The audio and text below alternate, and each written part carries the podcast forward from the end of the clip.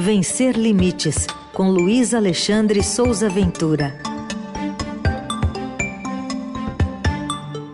É o momento da diversidade e da inclusão aqui na programação da Eldorado. Ventura, bom dia. Bom dia, Heisen. Bom dia, Carol. Bom dia. Bom dia, ouvintes. Bom dia, equipe. Vamos retomar um assunto que você já tratou aqui, para saber se tem novidades sobre a participação de pessoas com deficiência na transição para o governo Lula. Como é que está a situação, hein, Ventura?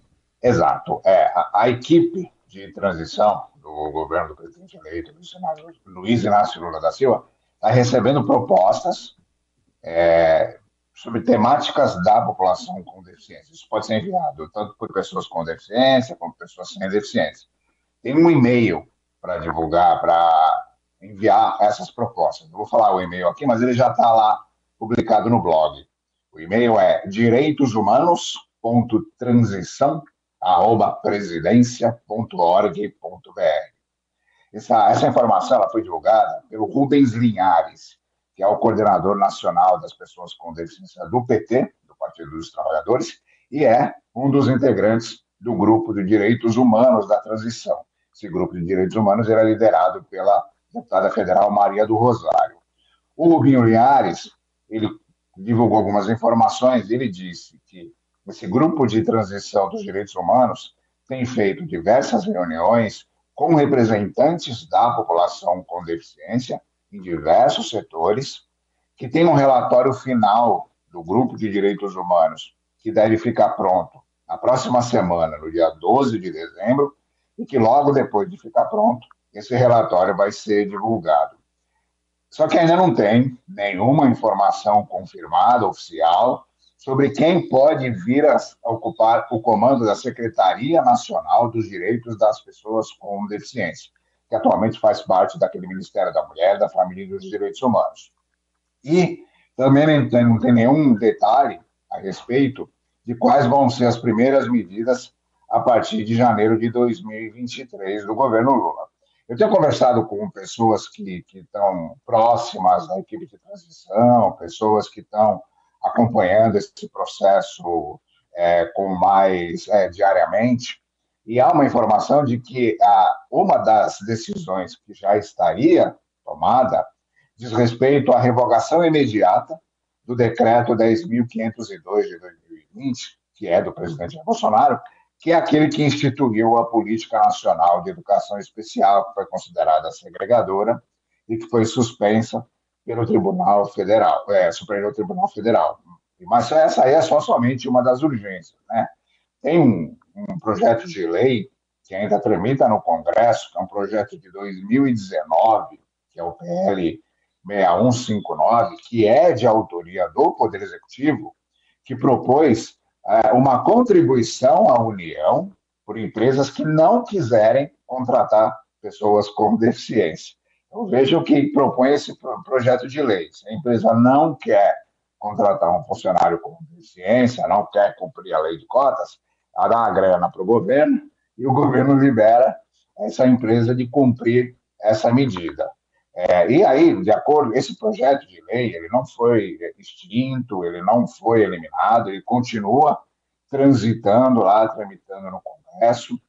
Tem uma informação lá na página das Câmara, da Câmara dos Deputados de que a última movimentação referente a essa proposta foi agora em fevereiro de 2022, é, trata lá de, de, um requerimento, mas esse projeto de lei ele continua vivo. É, de maneira geral, as temáticas da população com deficiência no governo de transição, né, elas estão recebendo pouquíssima visibilidade. Tem discussões sobre todos os, os setores, tem discussões é, na, na, imprensa, nas redes sociais a respeito de vários temas, mas as temáticas da população com deficiência ainda estão recebendo pouquíssima visibilidade. A gente tem que ficar bastante de olho nisso, porque há uma série de, de, de projetos de lei decretos que representam retrocessos bastante significativos que precisam ser eliminados, e o governo do presidente Lula vai ter que agir para resolver isso, né? Bom, é, você tem também aqui para a gente uma análise sobre as novas regras de acessibilidade no serviço de atendimento ao consumidor. Mudou para melhor? É, mudou para melhor se for obedecido, né?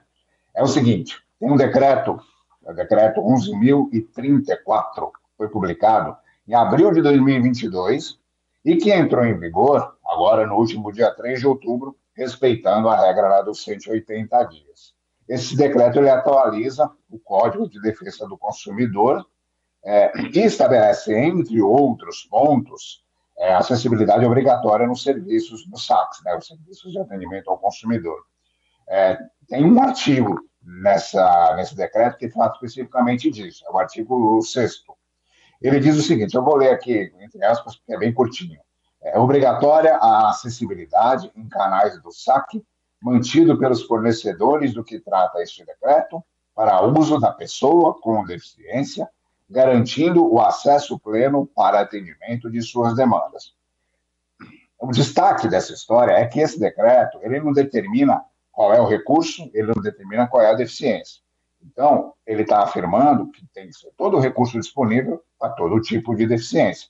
Em resumo, é isso que significa que esse atendimento, esse atendimento ele vai ter que abranger todos os recursos necessários para cada tipo de deficiência, conforme é, as necessidades específicas dessa deficiência. E aí, esse mesmo artigo, ele tem um parágrafo único que informa que vai ter um ato da Secretaria Nacional do Consumidor, que é do Ministério da Justiça e Segurança Pública, que vai dispor sobre a acessibilidade nos canais do SAT, é, consideradas essas especificidades das deficiências.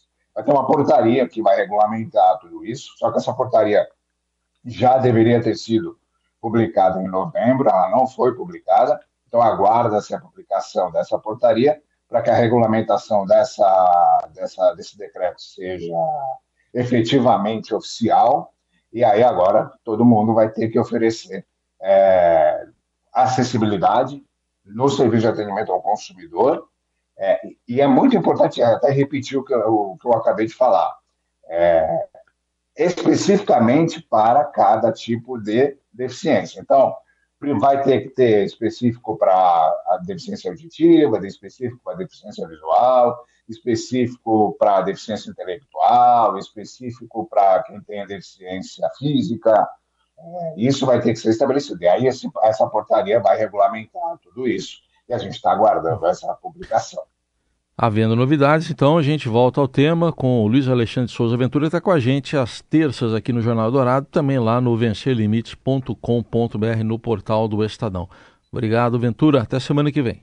Um abraço para todo mundo.